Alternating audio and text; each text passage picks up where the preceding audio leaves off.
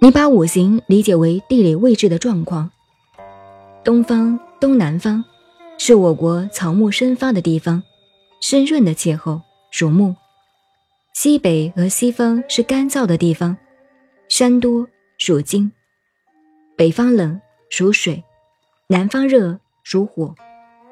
至于土呢，主运化、变化，一个东北，一个西南。这个相当于夏秋交替、冬春交替的时候，转化为地理，就是这两个地方了。